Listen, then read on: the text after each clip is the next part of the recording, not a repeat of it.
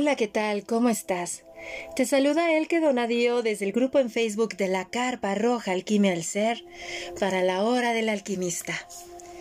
En esta ocasión vamos a abordar un tema muy interesante. De veras, amigos, les recomiendo que se queden con nosotros hasta el final de la charla porque imagínense, se va a abordar el tema de la alquimia de una vida ancestral para conectar con la sabiduría de nuestro cuerpo físico. Como ustedes saben, a partir del año 2012 se empezó a hablar más de esto de lo ancestral. El término estuvo cada vez más presente en todo tipo de conversación y sobre todo en esos ámbitos que se llamaban de conexión espiritual. Para mí siempre me llamó la atención lo ancestral. ¿Qué es lo ancestral? Y estuve indagando a través de distintos senderos que se fueron presentando después de ese 2012 para para ir entendiendo o esbozando lo que para mí significaba el término ancestral y sobre todo qué conexión tenía con nuestra vida humana. Y saben, cuando yo escuché, y más que escuchar, leí en, la red social de mi querida Orlando Muñoz que iba a empezar un reto de reset ancestral. Y dije, wow, sigue presente esta palabra de ancestralidad, lo ancestral. Y entonces, en la última reunión que tuvimos en 2021, grabando el podcast con el que cerramos de Slow Mom, le dije, oye Orly, yo sé que tú estás por iniciar un reto de reset ancestral ahora en enero. Es un mes, si no me equivoco. Me dice, no, pues sí, va a empezar el reto y vamos a ver qué pasa. Le digo, oye, ¿te gustaría compartir una charla en la hora del alquimista en donde nos hables acerca de a qué te llevó este reset ancestral? Y ella accedió, lo cual yo se lo agradezco profundamente porque créanme amigos de la hora del alquimista, esta charla va a estar mágica, repleta de sabiduría y yo sé que nos va a dejar algo a todos, algo para meditar en torno a de qué manera nos alimentamos. No solo un cuerpo físico, sino de manera integral, mental, emocionalmente, porque ya no es verlo como separado, sino como una alimentación del ser humano que somos. Y por eso, bueno, pues aquí tenemos a mi querida Orlando Muñoz, quien es coach alimenticio, también slow mom y una mujer apasionada por la vida natural. Mi querida Orlando, bienvenida a la hora del alquimista, corazón. Hola, el que nuevamente te agradezco de todo corazón que me abras las puertas de este espacio para compartir y conectar con aquellos que necesiten ese mensaje y dejar esas semillitas que pueden germinar ahorita o eventualmente pudieran germinar después. Entonces, muchas gracias, Elke.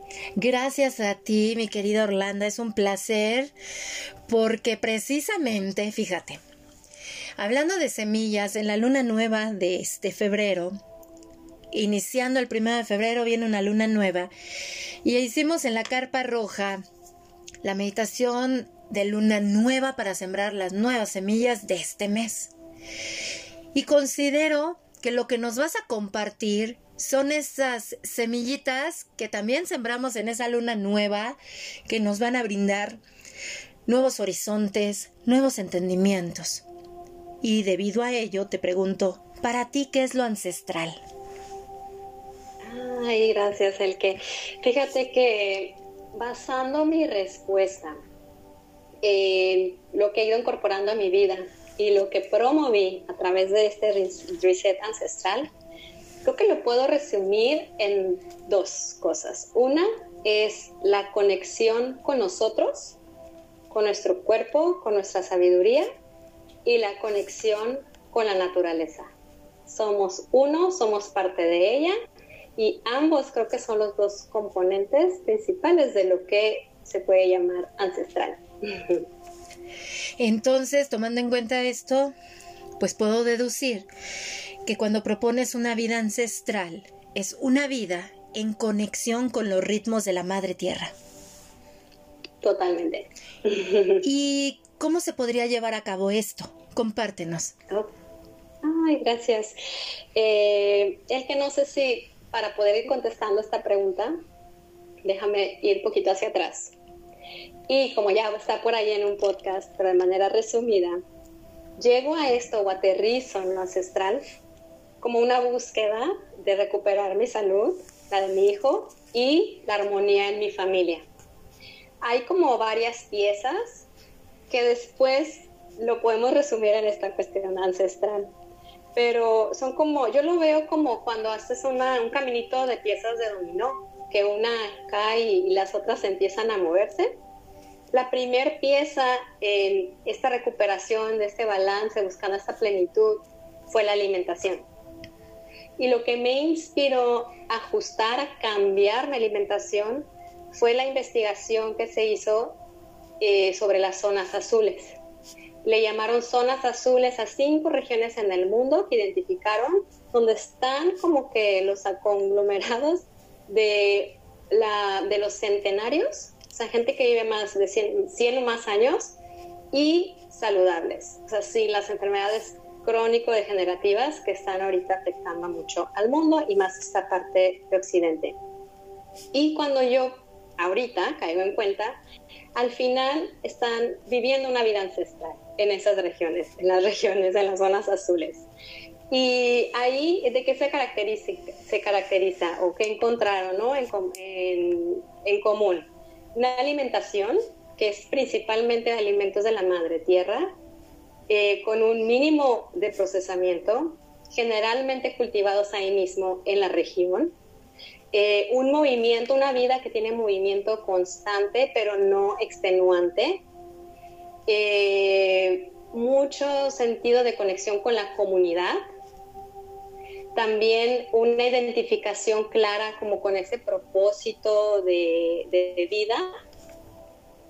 Y pues son como muy tradicionales. Y cuando hablamos de respetar los ritmos de la tierra, pues eso incluye el sincronizarnos más con los ciclos de la luz, de la oscuridad, la conexión inclusive hasta con, los astros, ¿no? Y, los elementos de la, de la naturaleza. Luego la segunda pieza del dominó, el que en mi vida fue el yoga. Y al final el yoga, como ese sistema, esa sabiduría que es milenaria, pues también nos acerca a lo ancestral. Las posturas de yoga eh, reflejan o nos hacen que nos conectemos con la energía de la naturaleza. La mayoría de las posturas tienen nombres de animales o de elementos allá afuera, ¿no? Que este el árbol, la montaña. El pranayama dentro del yoga pues nos invita a conectarnos con la respiración. En la meditación es encontrar momentos de silencio, o sea, de, nada más escucharnos nosotros, nuestros latidos, nuestra respiración, alejarnos del ruido externo, eh, conectarnos con nuestros pensamientos, darnos cuenta de qué está sucediendo, y pues Ayurveda también. Entonces todo eso al final resulta ser ancestral. Y después, una tercera pieza aquí es la conexión con la naturaleza en el sentido de realmente exponernos y conectarnos físicamente con ella. La forma en la que vivimos en la modernidad nos aleja de ella y casi casi desde nuestro nacimiento o desde el mismo embarazo ya se suele nacer en un ambiente muy frío, ¿sí? con mucha luz, eh, en postura estática, normalmente acostados, y entonces esa forma de nacer ya no es natural, ya no es ancestral. Y enseguida los niños pues están toda la mayor parte bajo el techo, ya no están sujetos realmente ningún estrés del, ambiente, o sea, cero, demasiado protegido, todo altamente sanitizado. Y eso, eso nos ha alejado de la naturaleza. Y después todo nuestro sistema de vida, de, por ejemplo, las escuelas, pues los niños pasan mucho tiempo sentados en una misma, una misma de posturas, eh, sin movimiento, bajo techo, eh, pues se levantan muy temprano, cuando en realidad podrían dormir más. Entonces, y después entramos a nuestro trabajo y también son muchas horas frente a una pantalla, lo cual nos da una luz artificial, con muy poca exposición al sol, igual con un mínimo de movilidad. Y pues me di cuenta que hacía falta esa conexión con la naturaleza en mi vida y la de mi hijo. Y entonces nos fuimos dando la tarea de salir más, de respirar allá afuera, de ir al parque, de movernos, de descalzarnos, de exponernos al sol. Eh, y eso son componentes que después lo puedo resumir que precisamente son parte de una vida ancestral. Eh, creo que sí aterricé, ¿verdad? La pregunta. Fíjate que o que se promueve con. Claro que sí, y, es algo que a mí me resuena completamente, y sobre todo cuando también mencionas de estas zonas azules, en donde está la gente más longeva y sana, yo también era algo que me preguntaba, ¿no?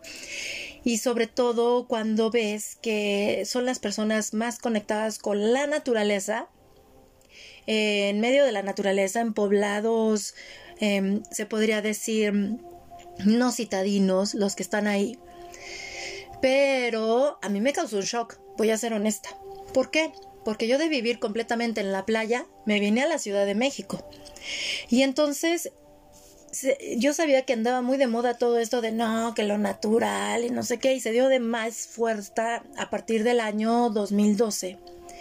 Y yo empecé a sentir una frustración tan grande que odié la Ciudad de México como no tienen idea, Orlando, amigos de la hora del alquimista, y sobre todo por esos ritmos, porque se dice, no, tienes que irte, tienes que irte para conectar con la naturaleza.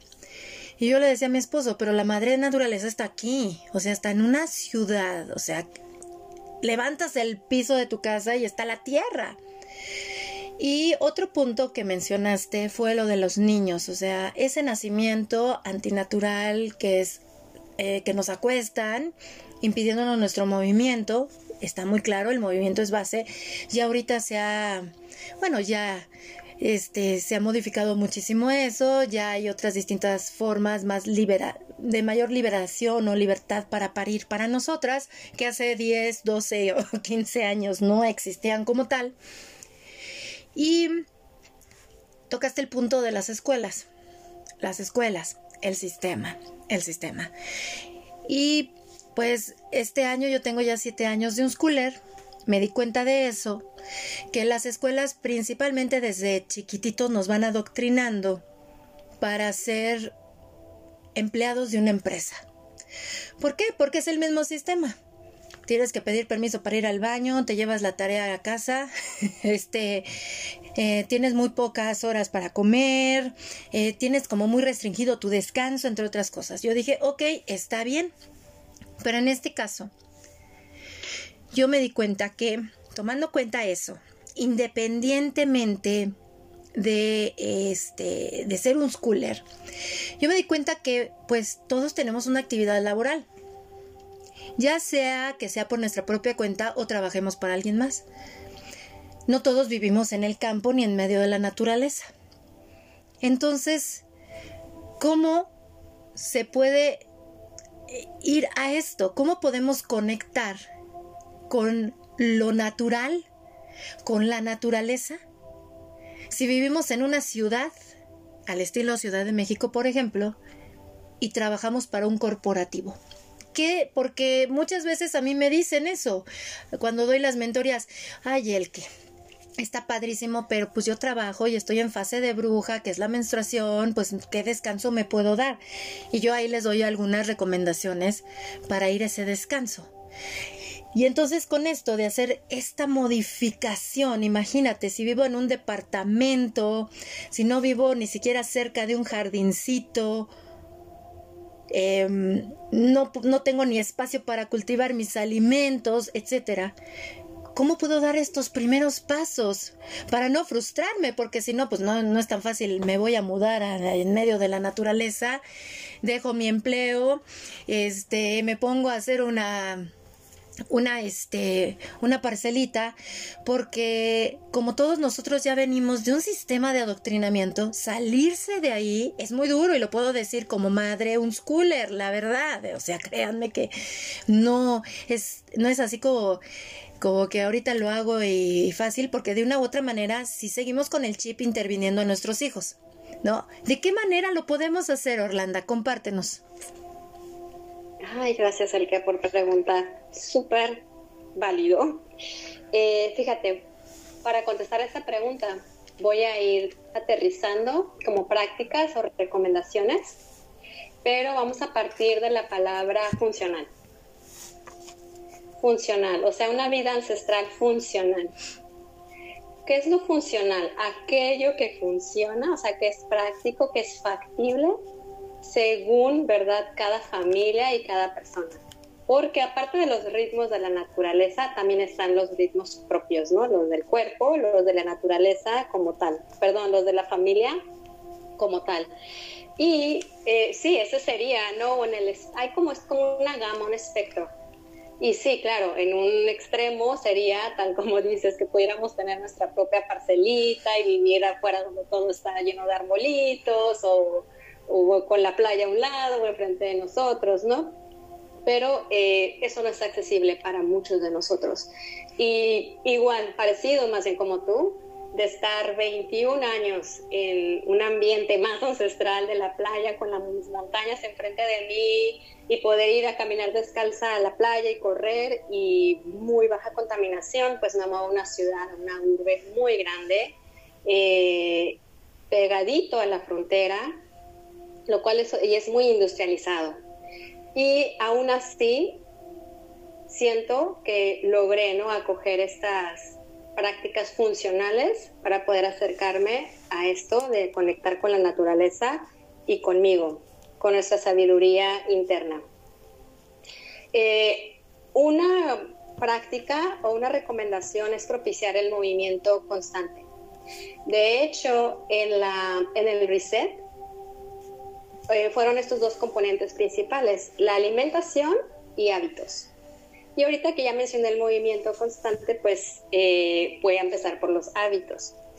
Y es ese movimiento diario, intermitente.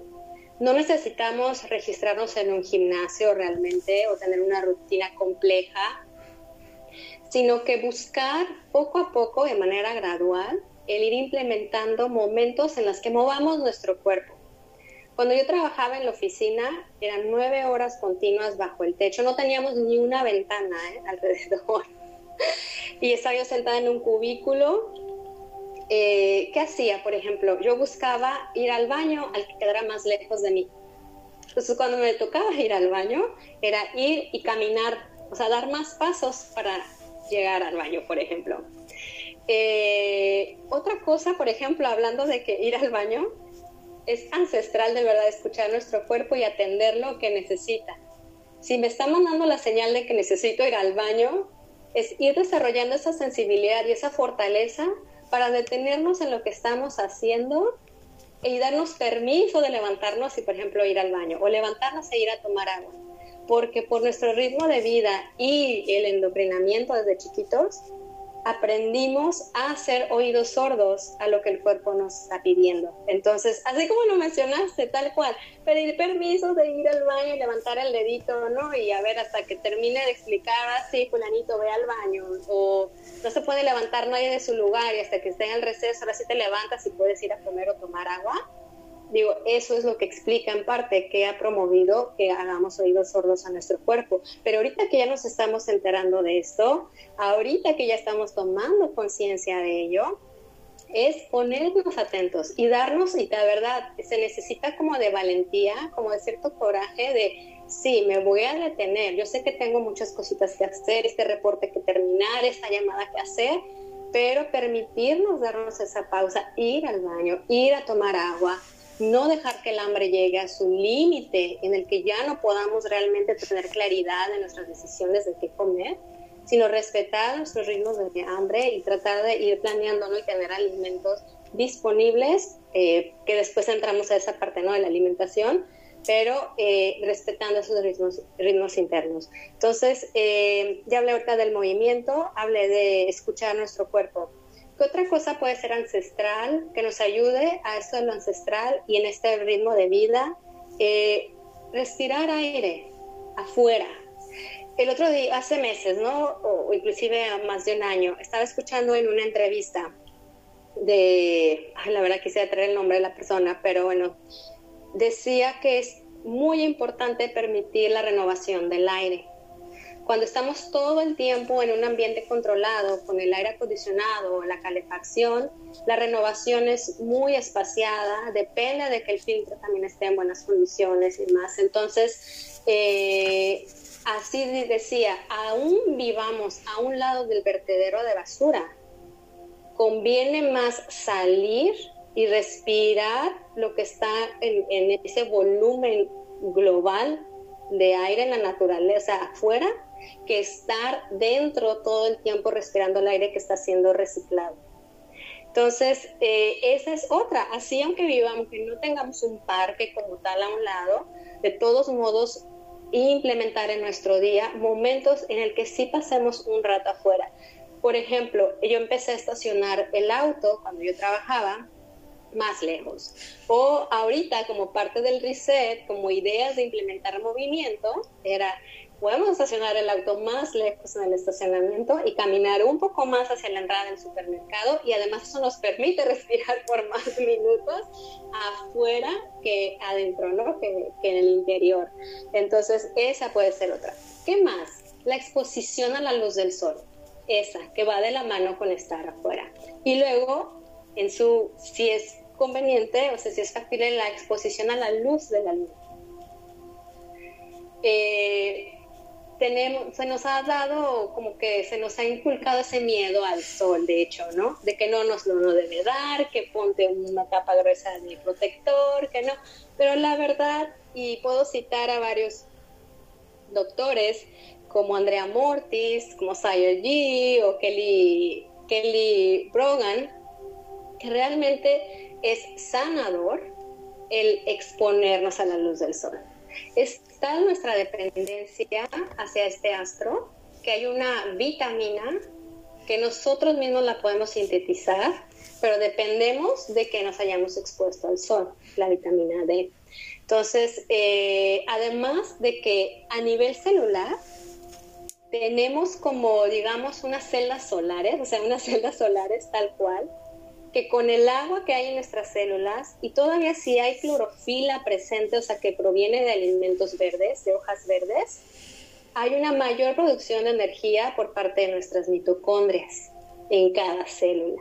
Así de conexión está con el sol. Entonces es perdiendo el miedito al sol y exponernos por unos minutos más en esa caminata que hablamos que podemos propiciar, de estacionarnos más lejos, de salir un ratito, es permitir que nos alcance a dar la luz. Si estamos y trabajamos en casa, nuestra oficina está en casa y no tenemos que ir a un estacionamiento, generalmente va a haber una ventana donde alcance a dar el sol.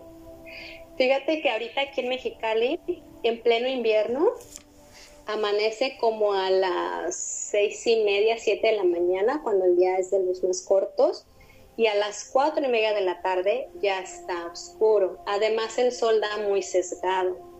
Pero aún así tratamos de ubicar cuáles son como que la media hora o la hora que alcanza a dar la luz a través de nuestras ventanas que tenemos y unas veces por semana, tal cual, ¿eh? levantarnos la blusita, quitarnos la blusita, quedarnos con una camisetita y que nos alcance a dar el sol en lo que hago un estiramiento, en lo que leo un poco el libro, en lo que jugamos los niños, en lo que leemos, en lo que inclusive lo que hacemos también nosotros, a mis niños y yo, es que ponemos un tapete y ahí por donde está pasando la luz del sol por la ventana, ahí desayunamos. Nos sentamos en mi tapete de yoga y los tres estamos desayunando ahí para que nos alcance a dar el sol.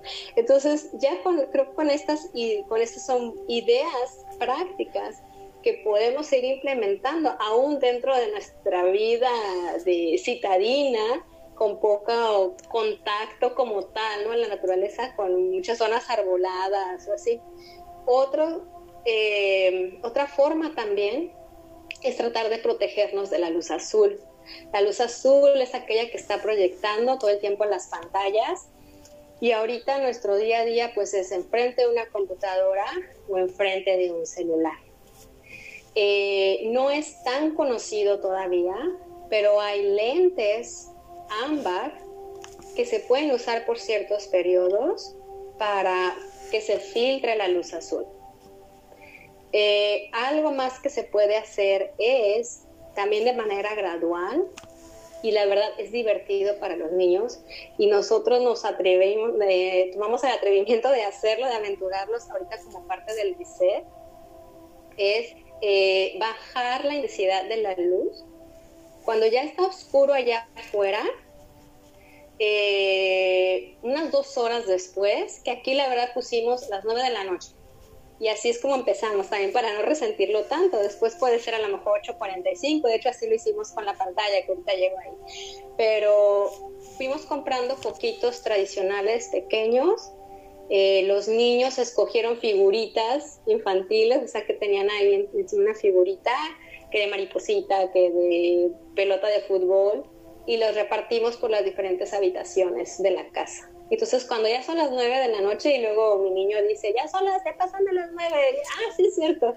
Y apagamos las luces principales, que son las luces intensas, blancas, ahora ya son LED, que pues, es luz azul, y en cada habitación prendemos el poquito. Entonces, sí está iluminado, pero es una iluminación tenue, es amarilla, y la verdad es que primero era como que bien divertido. y ahorita ya se siente como normal y los mismos niños nos recuerdan ¿no? que lo hagamos. Entonces, esa es otra práctica. Eh, al rato podemos ahondar por qué se recomienda esto, ¿no? ¿Qué efectos tiene la luz azul en nuestro cuerpo y cómo altera la, armonía del hormonal en nosotros?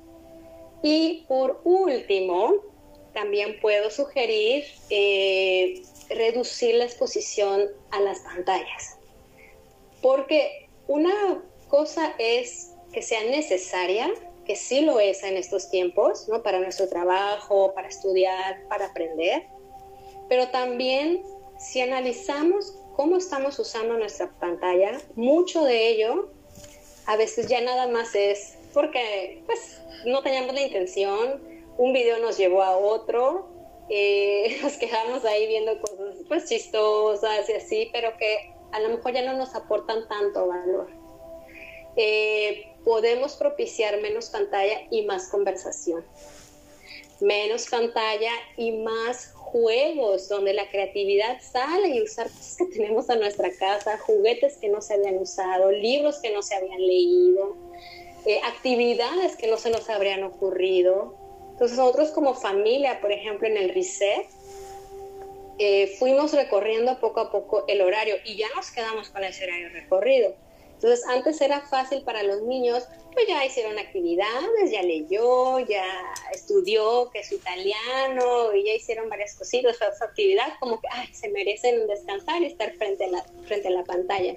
Y eso se fue normalizando y pasan de las nueve y ahí está frente a la pantalla comer seguido frente a la pantalla. Entonces nos pusimos de acuerdo como familia, es el reset, vamos a ir reduciendo los tiempos de pantalla. Y entonces pusimos hasta las 9.15, y a otra semana a las 9, y a otra semana a la, y así terminamos 8.15 como siendo el límite para ver pantalla. Y eso va en línea también con reducir la exposición de, a la luz azul. ¿Y eh, qué empezó a ver más en nuestra familia? aparte de estar jugando con elementos que ni se ocurre que podemos jugar, o sea, los niños como tal, eh, terminamos juntos iluminando más, por ejemplo, coloreando más. No, nunca lo habíamos hecho, no se nos habría ocurrido.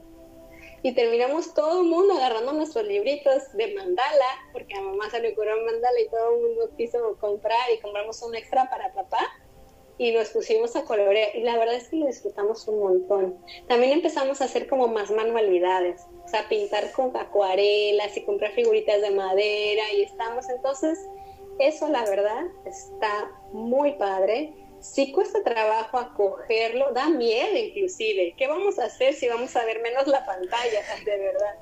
pero terminamos disfrutándolo. Y mi hijo en su momento, cuando decidimos tener un fin de semana completo sin pantalla como parte del reset, mi niño estaba diciendo desde antes, mamá, odio el reset, no voy a poder ver la pantalla mañana ni pasado. Yo sí, mi amor, me imagino, pero vamos a ver qué pasa, ¿no? Mi niño salía a jugar más con sus amigos a la calle. Y el domingo ocurrió mucho lo de colorear y hicimos yoga también ese día, ¿me acuerdo? Y cada noche, o sea, del sábado y de ese domingo, que siempre antes de dormir tenemos la tradición familiar de agradecer, de encontrar ¿no? algo que agradecer, eh, mi niño escoge una cosa especial del día que agradecer.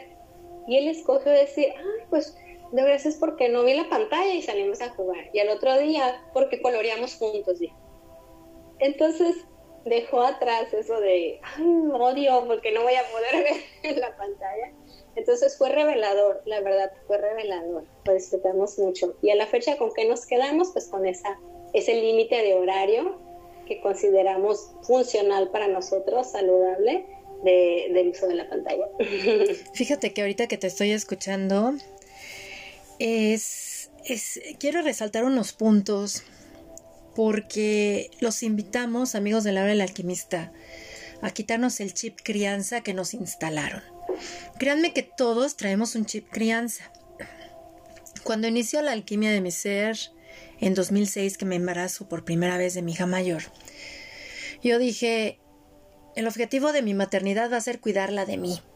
¿Cómo que cuidarla de ti? Claro, porque soy la persona más adoctrinada del mundo y me di cuenta de eso aún más cuando di el paso fuera de la escuela, porque yo siempre fui muy rebelde, pero me di cuenta que era un robot pero rebelde. Porque sí, yo era así como muy divergente, siempre muy divergente, no, no me podías encuadrar en ninguna categoría, no, la verdad, porque podía ser yo muy estudiosa, pero era muy fiestera, o sea, la verdad, no, no cumplía como que con los estándares de clasificación. Pero cuando me doy cuenta de, de mi mayor adoctrinamiento fue cuando me salí de la escuela y dije, Dios mío, traemos un chip impresionante llamado crianza. Y yo dije, no, ya no voy a decir que crío a mis hijas, mejor digo que las acompaño, porque no le voy a meter ideas y creencias, porque si no, nosotros a través de nuestros miedos les vamos metiendo, no, es que tienes que hacer esto, tienes que estudiar esto, tienes que, tienes que, tienes que. Y sobre todo yo veo el reto cuando ya eres madre de un adolescente, porque cuando son niños nos siguen, Oh, sí, miren lo que yo ya tengo una de 15 años y precisamente se habló lo de las pantallas famosas, porque les voy a decir una cosa, tampoco hay que endemoniar los dispositivos, porque quienes los pusimos en manos de nuestros hijos somos nosotros. Y nuestros hijos aprenden mucho de lo que ven en nosotros y nos empiezan a cuestionar. ¿Por qué tú lo haces y yo no puedo? Y más en la adolescencia, espérense, no hombre, la adolescencia, quienes tienen hijos adolescentes me podrán comprender en ese aspecto y sobre todo es mayor cuestionamiento y está bien que nos cuestionen, como yo le digo a mis hijas, ¿sabes qué? Cuestiona hasta lo que yo te digo. Cuestiónalo. ¿Por qué? Porque dices, si mi mamá me dijo cuestióname, pues no voy a permitir que nadie me instale ningún chip, ¿no? Y sobre todo el chip que traemos mucho nosotros es abandonarnos, no cuidarnos. Y, pero eso sí tenemos que cuidar de otros, pero no de nosotros. Entonces entramos a la maternidad, que sabiendo cómo maternar, porque mi mamá me enseñó, pero nos damos cuenta que en realidad ni nos sabemos maternar y menos paternarnos, honestamente. Y viene un shock, porque nuestros hijos vienen ahora sí que directitos de fábrica, por así decirlo. Pero nosotros somos los que vamos a programarlos. Hay que tener cuidado con eso, ¿no? Y, cómo enseñarles a nuestros hijos el autocuidado, cuidando de nosotros. Yo les voy a compartir, mi querida Orly, lo que yo he hecho con mi adolescente. Pues ya tengo una hija de 15 años adolescente y como buena hija del que donadío, pues no es nada sumisa, ¿verdad? Es muy cuestionada. No, no, no, mi hija me recuerda mucho a su madre adolescente, pero más revolucionada porque ella no ha ido a la escuela, ¿no? Entonces, y no tiene que cumplir cánones ni preferencias ni hacerle a la voz a nadie, entonces, y menos a los papás. Entonces sí vino ese cuestionamiento, ¿no? en donde me encantó lo que nos compartes. De veras, amigos, son muy buenos tips. Yo puedo dar testimonio de eso porque cuando hice alimentación ayurvédica, me encantó conectar con las energías solares. En donde yo dije, ok, las fases lunares me van a recordar estados mentales y emocionales. Y lo hice en, en ahora sí que acompañando de acuerdo a mis cambios hormonales femeninos. Y la energía del sol la veo como mi energía de mi cuerpo físico, en donde sí somos muy fotosensibles, créanme, y haremos un, una charla en este espacio donde hablemos de la alquimia de nuestros cinco sentidos, que créanme que va más allá de vista, olfato, tacto y gusto. No, no, no, no, no, créanme que luego nos dan a tole con el dedo para desconectarnos de nosotros. Y me encantó lo de las fases solares y dije, lo hice en 2020 y dije, voy a organizar mi agenda de trabajo de acuerdo a las fases solares.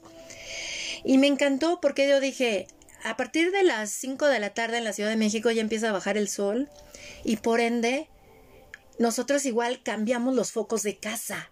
O sea, ahí tengo luces cálidas y eso me fascina porque hasta mis hijas dicen, mamá, es que esto se ve acogedor. Le digo, claro, porque hay que secretar mayor, mayor melatonina para irnos a dormir temprano nos conviene, secretemos melatonina, o sea, es que desconocemos tanto la maravilla de nuestro cuerpo que por eso tenemos una vida que sentimos que vamos contracorriente, pues claro, vamos en contra de nuestra naturaleza biológica, ¿no? Que es ancestral, literal es ancestral. Y entonces em, empezaba yo a decirles a las niñas, vamos a este, vamos a poner horarios para el uso de dispositivos y claro, mamá, tenía que dar el ejemplo, sobre todo porque trabajo en línea, entonces dije, ok, voy a hacer mi ajuste de agenda y hasta tengo un calendario donde está a la vista de mi familia mi agenda de trabajo, con todo y horarios, para que vean que cuando mamá dice, me desconecto, me desconecto. Y eso me ha encantado porque en 13 años trabajando en línea, yo me di cuenta que luego pues era muy mala conmigo. o sea, se lía con ese chip de adoctrinamiento de primero el mundo exterior y al último mis necesidades, que la solitud y el aislamiento, créanme que son sanos para cualquier humano, la verdad. Y entonces estuvo muy padre todo eso, pero todo cambió cuando llega la adolescencia, ¿verdad? Y entonces, ¿por qué? Porque mi hija quiere estar en contacto con sus amigos y estamos en contacto a través de un móvil. La mayor, la menor no, todavía no es adolescente, todavía dice, ay sí mamá, vámonos a dormir, vamos a leer juntas, vamos a pintar el mandala. Pero la adolescente quiere su espacio. Y entonces yo dije, ok, como en la película de Una noche en el museo, ¿no? De Robbie Williams, cuando el guardia de seguridad pelea contra el chango y le dice, ¿quién evolucionó? Yo dije, yo tengo que ser la adulta. Yo ya pasé por una adolescencia, sé y conozco cuáles son las funciones cerebrales que se activan en nosotras cuando somos adolescentes. El hombre en la adolescencia va a tender a aislarse, no va a salir del cuarto. Y el niño platicador y, ay mamá, ¿cómo estás? se va a acabar. Porque la testosterona funciona diferente en sus circuitos cerebrales al bendito estrógeno y progesterona. Por eso como mujeres vamos a revelarnos a mamá, vamos a decirles, bueno, ¿y tú qué, mamá? ¿Tú no sabes? Y vamos a buscar mucho establecer conexiones con mujeres de nuestra edad. O sea, eso es, eso es impresionante, yo lo veo con mi hija. Yo dije, a ver, acuérdate, acuérdate, yo saben qué le hice con mi hija mayor. en lugar de irme al no, las pantallas y esto, sí, le dije, ¿sabes qué, hija? Si esta tecnología hubiera estado disponible cuando yo era adolescente, hubiera estado igual que tú. Porque yo me pasaba horas por, platicando por teléfono con mi amiga que acaba de ver en la preparatoria, en la secundaria, ¿no? Le digo, pero ¿sabes qué, hija? Te voy a decir una cosa. Aquí es el reto en la adolescencia, créanme, ¿eh? Porque en la adolescencia es confiar en lo que ya le dimos a nuestros hijos antes de que viniera ese despertar hormonal confiar en cómo lo van a hacer y que ellos vivan las consecuencias de sus propios actos y decisiones. La verdad. Entonces, ¿yo qué hice? Ella entra a su adolescencia, sobre todo vino más fuerte a sus 14 años, al momento en que cumplió un año menstruando, ya vino la adolescente. ella empezó a los 13, pues a los 14 ya me llegó ahí la adolescente, ¿no? La adolescente, literal. Y dije, ok, vamos por más alquimia del ser. Y entonces yo lo único que empecé a hacer es soltar el lado oscuro de la maternidad. ¿Cuál es el lado oscuro? Querer controlar todo y decirles a todos lo que tienen que hacer. Y yo dije, yo voy a cuidar de él que, porque si me materno, puedo maternar. Entonces, el que dijo, estos son mis nuevos horarios a partir de 2021 y los voy a respetar. Y por ende, yo los dejo a mi esposo y a mis hijas que ellos decidan cuándo van a cenar, cuándo van a subirse a dormir. Y ha sido maravilloso, ¿saben? De veras, Orly, amigos de la del alquimista, cuando yo como mujer solté, solté literal. Así como cuando yo dije, me vale, no me voy a interesar en que certifiquen estudios de primaria y secundaria, me vale gorrión, confío plenamente en cómo el, ser humano aprende por sí mismo. Lo mismo hice, Orly. Te lo juro, lo empecé a practicar desde el 2021. No, sufrí abstinencia porque todo cambio nos va a costar abstinencia, pero ante todo dije, voy a convertirme en mi prioridad. ¿Y qué es lo que hice? Ok, yo me salgo a caminar desde el 2021. Me encanta, me gusta hacer el movimiento que nos dice Orlando, salir, respirar, conectar con la naturaleza. Es cuando conectas con tu naturaleza créanme que conectas con la naturaleza si estás en el centro de la Ciudad de México, rodeada de mucha gente. Te das cuenta de que ahí está la naturaleza, hasta ves aves que nunca habías visto antes. Nada más por andar tú en tus chips de conejo blanco de Alicia en el País de las Maravillas de que corro tras el tiempo, ¿no? Y entonces, esto ocasionó algo hermoso. ¿Por qué? Porque como amamos esas convivencias, como nos dices tú. Platicar, dialogar es hermoso como familia. Yo nada más avisaba, me voy a salir a caminar, voy a ir a mi café, ¿no? O me voy a ir a tomar mi tecito. Me gusta más a mí caminar que usar el, el automóvil, la verdad. Y empieza a hacer el cambio. ¿Por qué? Porque de repente es, mamá, yo voy contigo. Porque hacer que el adolescente se mueva recordémonos cómo somos nosotros y fuimos, ¿no? Y entonces yo dije, wow, sí, sí, mamá, yo voy contigo, ok. Y es ir platicando, aunque traemos móviles, pues es una comunicación, es como antes traer el Adatel o los Nokia que nos tocaron, que parecían ladrillos. Es que tú disfrutas, créanme que si tú como madre disfrutas, transmites eso a tu familia, a todos, incluido a tu esposo. Y ahora yo les digo, miren, pues lo siento, ya llegó mi hora de dormir después de las 8 de la noche, yo ya bajo mucho las revoluciones y es porque ya me voy a retirar a descansar. Buenas noches, bye bye. Y créanme que sin que yo haga nada, todo se sincroniza los tiempos son perfectos y entonces ya se va mi hija a dormir, la menor me dice, mamá, yo ya me voy a dormir, o se duerme conmigo, o se va a su recámara. Mi esposo luego se sube y se queda mi hija adolescente. Mamá, es que voy a platicar con mi amiga. Tienen amigos que están en distintos países con distintos usos horarios. Ellos ya están más abiertos a eso. Ok, muy bien, pero tú ya sabes, pues, que hay que cuidarte, porque yo algo que le manejo mucho a mi hija adolescente es gracias por cuidar a mi hija. Yo ya te di las bases, tú sabes lo que haces. Y entonces ella, a través de su propia experiencia, cuando pues tiene algo que hacer y se tiene que levantar temprano, etcétera, sí ve pues como que luego los estragos de pues de no haber descansado bien o ay mamá necesito moverme más y como vive de acuerdo a su ciclo menstrual lo va integrando.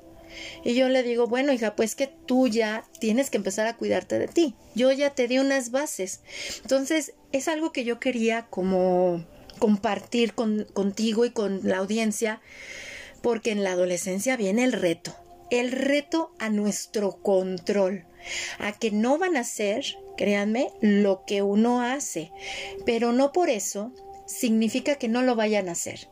Como dijo Orly, se siembran unas semillitas y es algo que compartimos y ya tendrá su tiempo para germinar. Y esto es algo que a mí me encanta. ¿Por qué? Porque al dármelo a mí, y estas recomendaciones que nos compartes son valiosísimas, hasta estás de mejor humor. Ya no te enojas, ya fluyes, de literal despiertas al Hakuna Matata del Rey León. Y lo agradezco profundamente. ¿Por qué? Porque de veras, mujeres, nosotros somos el termómetro energético de las familias. De donde estemos, como dice la canción de la, de la diosita de Yashira, con la fuerza de nuestra magia todo lo que tocamos se modifica y cambia. Y muchas veces al no hacer, estamos haciendo muchísimo. Al no intervenir, el proceso de nuestros hijos. Y ha sido maravilloso. Así es que yo agradezco profundamente todo lo que nos has compartido, mi querida Orlando, en esta charla, porque si es alquímico. Y recordemos que lo alquímico no es así, no, la, alquimia no se logra estando sentados ahí en una flor de loto y a Manipadmehum, no, sino en esos momentos en los que se sacude nuestro sistema de ideas y creencias que nos invita a hacer un cambio. Y claro, lo que nos compartiste de la fotosensibilidad, de la luz solar y de la luz lunar, pruébenlo, amigos de Laura el Alquimista. Es la luz. No es de que te salgas al sol y te expongas directamente al sol. O sea, somos fotosensibles. Nuestra piel absorbe la luz. Y lo puedes hacer muy bien a través de la ventana, como comparte Orlando, con que te sientes ahí, que si desayunas, que si lees un libro, o los invito a que mediten, simplemente cerrados sus ojitos, centrando su atención en su respiración, recibiendo la energía. Es magia, es magia y yo creo que este es el año de la magia. Mi querida Orlando, a manera de cierre de nuestra charla, ¿qué nos compartes, corazón? Ay, gracias, que Pues a manera de cierre, quiero aprovechar para eh, hablar un poquito de la parte de la alimentación, que ese fue el otro elemento y que también puede ser un medio para conectarnos con la naturaleza, aún estando en la urbe más eh, moderna, ¿no? Y con menos árboles o naturaleza presente. ¿Y cuál es esa alimentación que nos va a permitir ese contacto con la naturaleza? Pues comiendo principalmente lo que la naturaleza nos da. Y la, que la naturaleza nos da, que son pues verduras, o sea, vegetales, frutas y de preferencia fresco, lo que puedan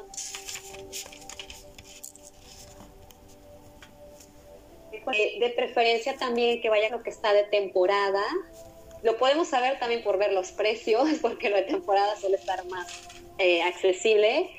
Y si podemos también poco a poco en esa, en esa observación que vamos desarrollando, ¿por qué no preguntar y de dónde vienen? Entonces, de preferencia que sean locales.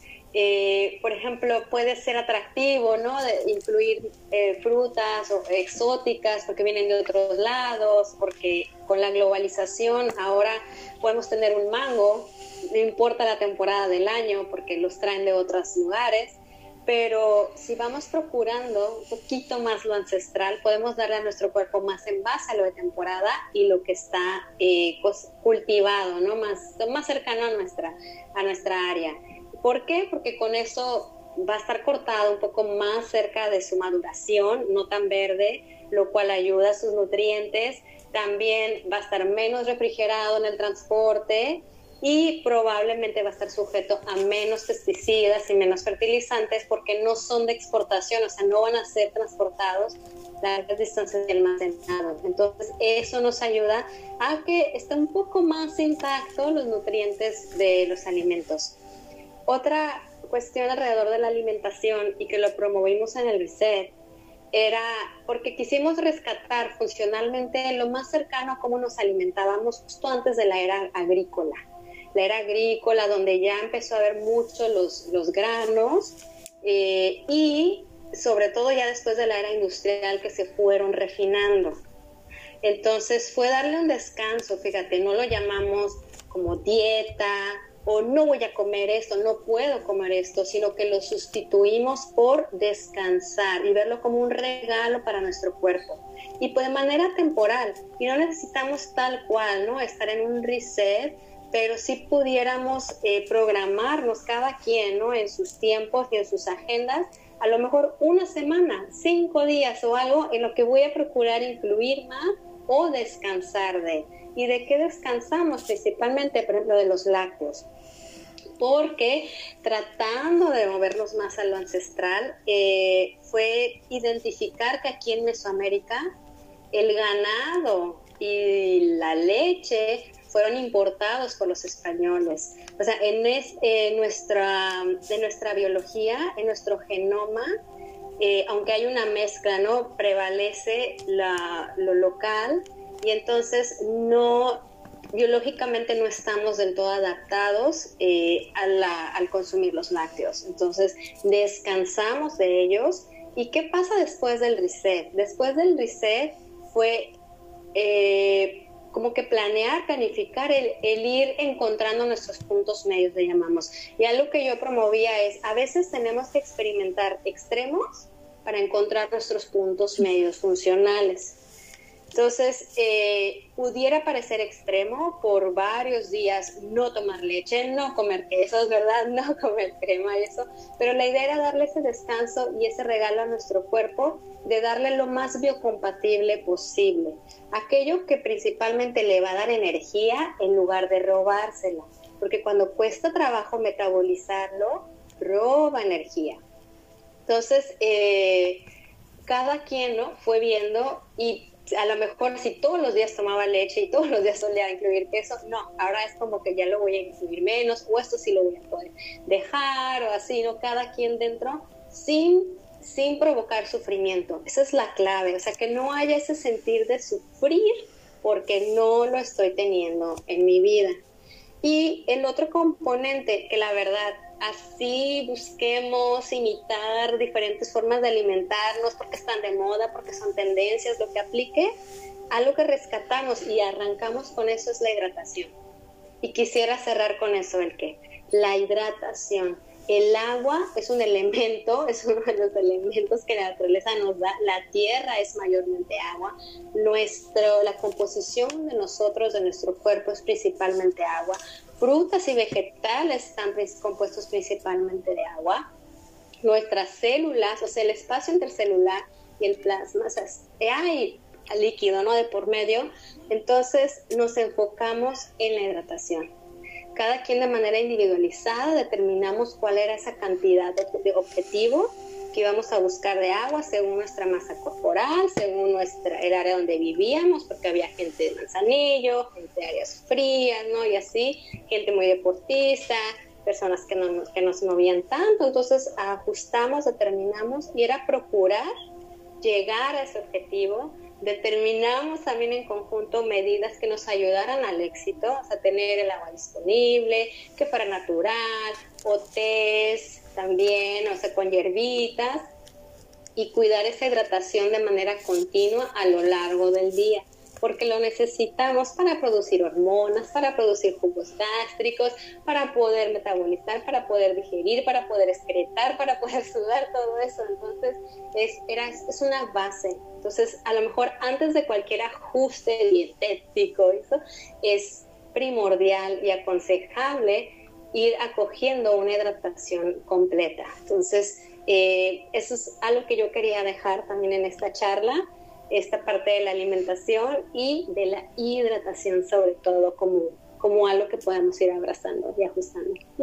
Te lo agradezco profundamente y me encantó lo que dijiste y es cierto. O sea, de veras, amigos del alquimista, em, a veces debemos experimentar los extremos para encontrar nuestros puntos medios. Resueno totalmente con eso, porque precisamente nadie como nosotros conoce nuestro cuerpo.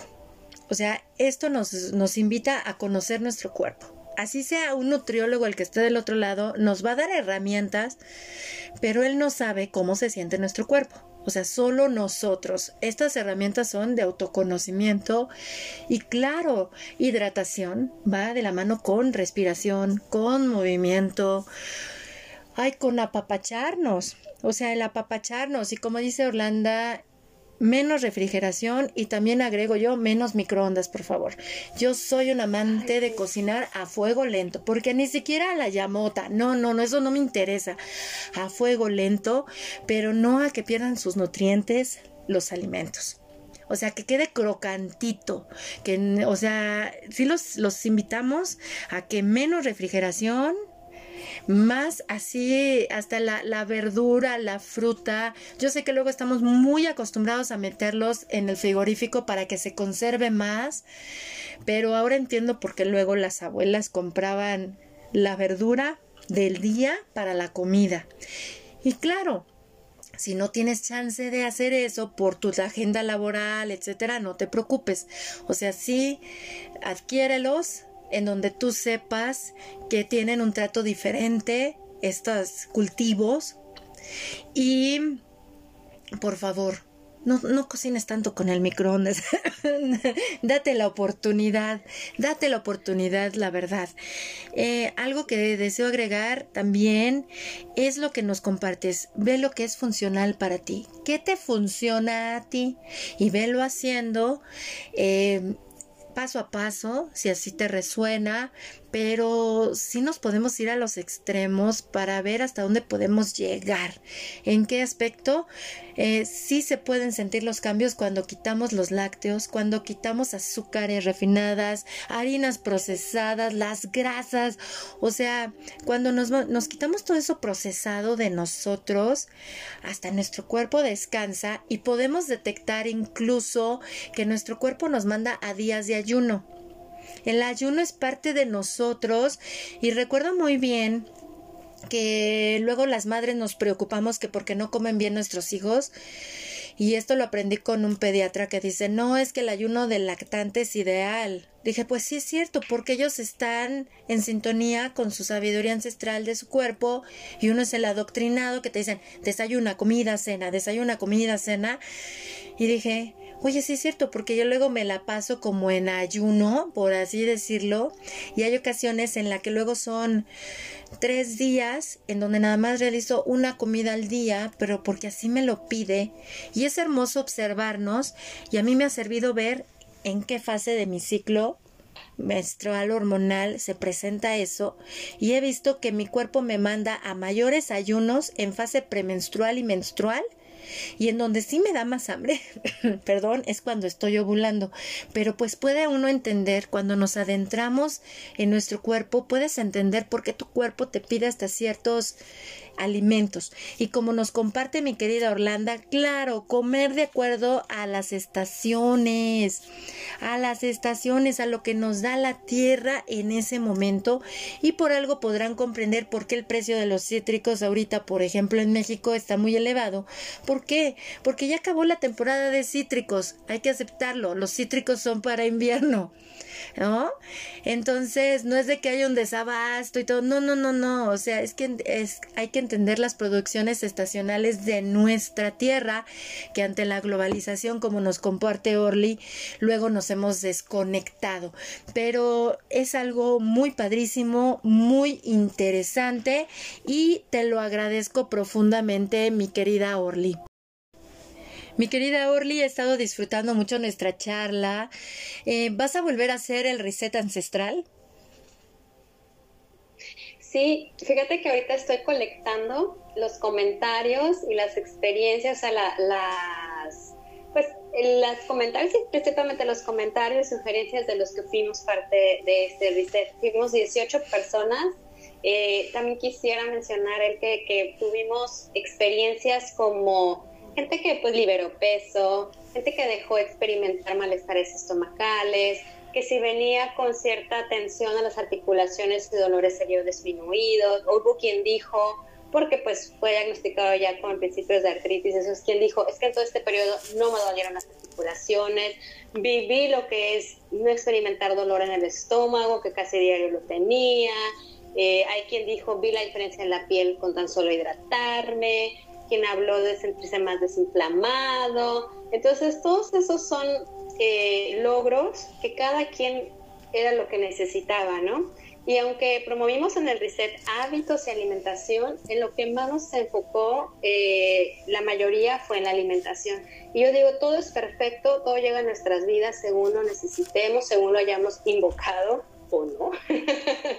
Pero este, ese fue el enfoque del grupo. Entonces, eh, estoy, sí, considerando otro reset, pero también estoy considerando formar un entrenamiento, hacer como un curso en línea para que quien no se pueda ajustar a los tiempos de que de este, este periodo, ¿verdad? Son cuatro semanas en estas fechas, dar la opción de tener esa información en línea en ciertos módulos y cada quien a su ritmo irlo implementando. Entonces está todavía en, en proceso de definirse.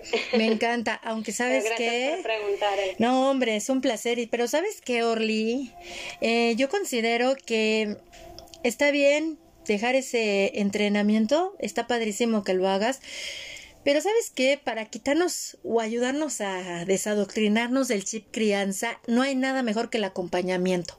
Porque luego nos mandan los cursos y, ah, sí, a mi ritmo, a mi tiempo, y como estamos adoctrinados a abandonarnos, empezamos y no seguimos. Sin embargo, cuando estamos en un grupo nos estamos acompañando, sí nos sentimos con el sostén de la tribu y la retroalimentación. Así es que si si lo vuelves a hacer, nos avisas y para eso compártenos tus redes para que la gente te siga y esté al tanto de todo lo que compartes, por favor. Sí, muchas gracias, Elke. Y cuando, cuando lo vuelva a hacer, también te voy a avisar para que lo pongamos ahí en la carpa roja y lo anunciemos. Pero me pueden contactar eh, en Instagram. Me encuentran como Orly-Slowman también me pueden buscar y voy a aparecer en Facebook y me pueden mandar una invitación de, amistad como Orlando Muñoz. Y en caso de que estén mucho en su correo y se animen a mandarme un correo, pues es info arroba slow-mam.com. Y si alguien se anima a mandar un mensaje, que así lo hemos estado en contacto por WhatsApp, que ya hoy en día es muy práctico, es eh, 686-248-2458. Así es que hay muchas opciones, eh, porque gracias al que lo mencionas, eh, ahorita que he estado recolectando todo eso, la mayoría les gustó esa motivación de grupo. Y eh, pues yo he dado principalmente en los últimos tres años acompañamientos personalizados, eh, son tres meses generalmente, a veces son más tiempo, y es pues en base a lo que cada mujer, cada familia, porque también me ha tocado acompañar familias completas, necesitan, dependiendo en qué momento de su vida estén, en qué ciclo estén, eh, van adoptando esas prácticas ancestrales que han hecho la diferencia en cada uno de ellos, según en el proceso de su camino que están. Muchísimas gracias, gracias. a ti porque precisamente acompañarnos en tribu es enriquecedor. Recordemos que todos venimos del sistema educativo tradicional en donde se nos daban apuntes y nunca los poníamos en práctica, como que decíamos, ya cursé el curso, ya lo pasé, bye o sea, no lo llevamos a una práctica diaria. Entonces, sí hacer este tipo de trabajos con nosotros mismos en compañía de alguien más es súper enriquecedor y por favor, si desean hacer un cambio en sus hábitos alimenticios, en, en decir, ok, estoy en la ciudad, Vivo en el séptimo piso de un rascacielos. Casi no tengo ni siquiera alrededor arbolitos o algo, pero quiero conectar con esto.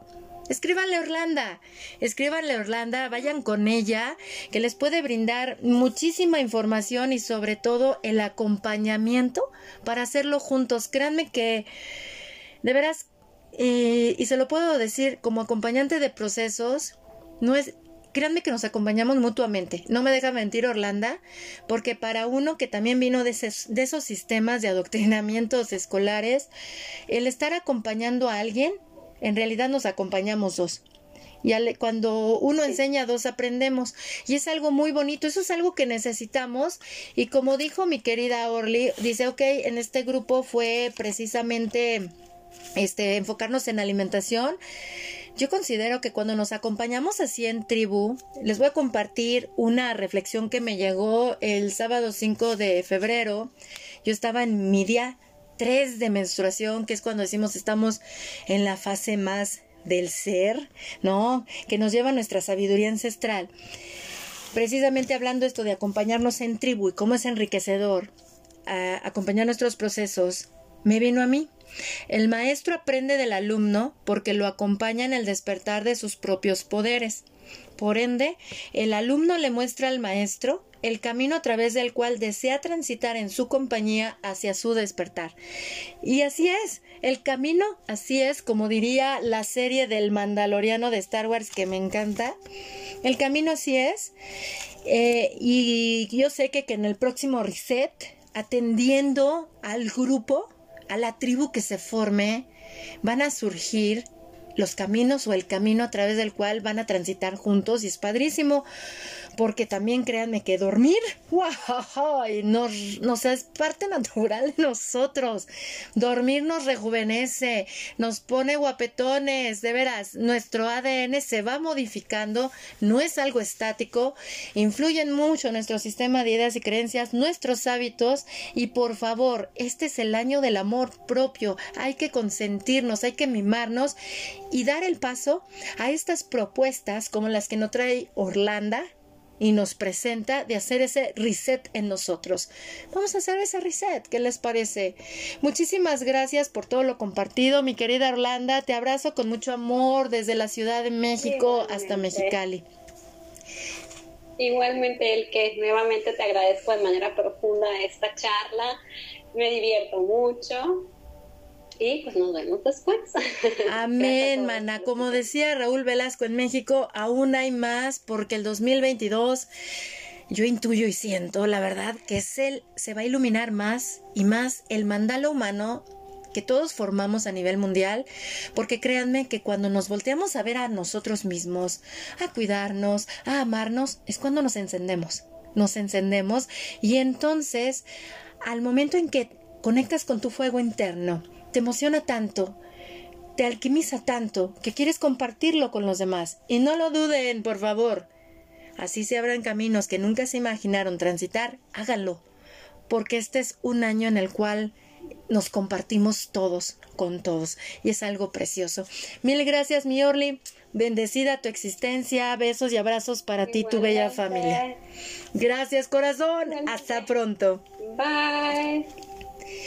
¿Y qué decirles a ustedes, amigos de la hora del alquimista? ¿Qué les pareció esta charla? Hermosa, impresionante, repleta de semillas de alquimia para nuestro ser.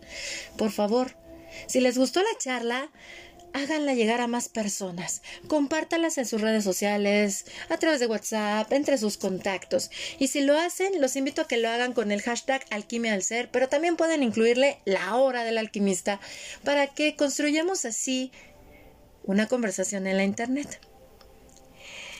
De igual manera, deseo compartirles lo siguiente. Hay una tradición dentro de la India que menciona que una vez llegado el día central de la luna nueva, a los 11 días, bueno, al doceavo día después de la luna llena, de la luna nueva, perdón, se recomienda hacer un ayuno. ¿Para qué? Para hacer un reset a todo nuestro cuerpo. Y precisamente tomando en cuenta que el primero de febrero fue la luna nueva, estamos a día 11 hoy, mañana 12 de febrero, es muy recomendable para hacer este reset en nosotros a través de un ayuno. ¿Ya cenaste ahorita? Si puedes, puedes hacer un ayuno intermitente, nada más este no desayunar y comer o bien aventarte hasta tu próxima cena.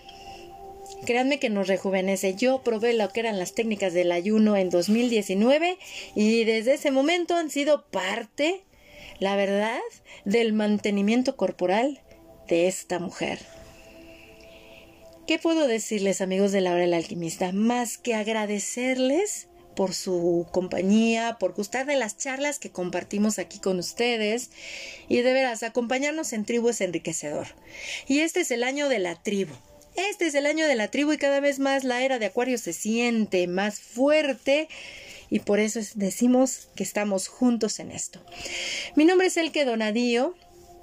Les saludo con muchísimo amor desde el grupo en Facebook de la Carpa Roja Alquimia del Ser. Y les tengo la noticia que esta luna nueva también ya me llevó a Instagram, en donde me encuentran todo en minúscula y juntito como Donadío Elke. Incluso si ahí buscan Elke Donadío, me van a encontrar. Y de igual manera en Twitter, ya regresé a esa tribu de Twitter y también estoy ahí como Elke Donadío. Si les gustó la charla, pueden escribirle de manera directa a Orly a través de sus redes sociales o también me pueden escribir a mí. Ya les compartí Instagram, ya les compartí Twitter. En Facebook estoy como El que Donadío, Donadío con guion intermedio entre Dona y Dio. Y también me pueden escribir por correo electrónico a elque 8 de número a arroba gmail.com. Les agradecemos que la hora del alquimista gracias a, que les gusta a ustedes, ya está disponible en más de 50 países a nivel mundial. Muchísimas gracias por sumarse y ser también sembradores, como el de la parábola de la Biblia, compartir semillas y que lleguen a las tierras que tienen que llegar. De igual manera, la Hora del Alquimista está disponible en 14 plataformas de reproducción perdón, de audio, resaltando Anchor, Spotify, TuneIn, Breaker, Radio Public, Google Podcast, Apple Podcast. Ya saben, si les resuena con su alma, vénganse al grupo en Facebook de la Carpa Roja Alquimia del Ser. Los abrazo con profundo amor desde la Ciudad de México y deseo que tengan una vida repleta de todo lo que les nutre y alimenta su alma. No nacimos por casualidad. Nuestra existencia no es en vano. Nos escuchamos pronto. Hasta luego.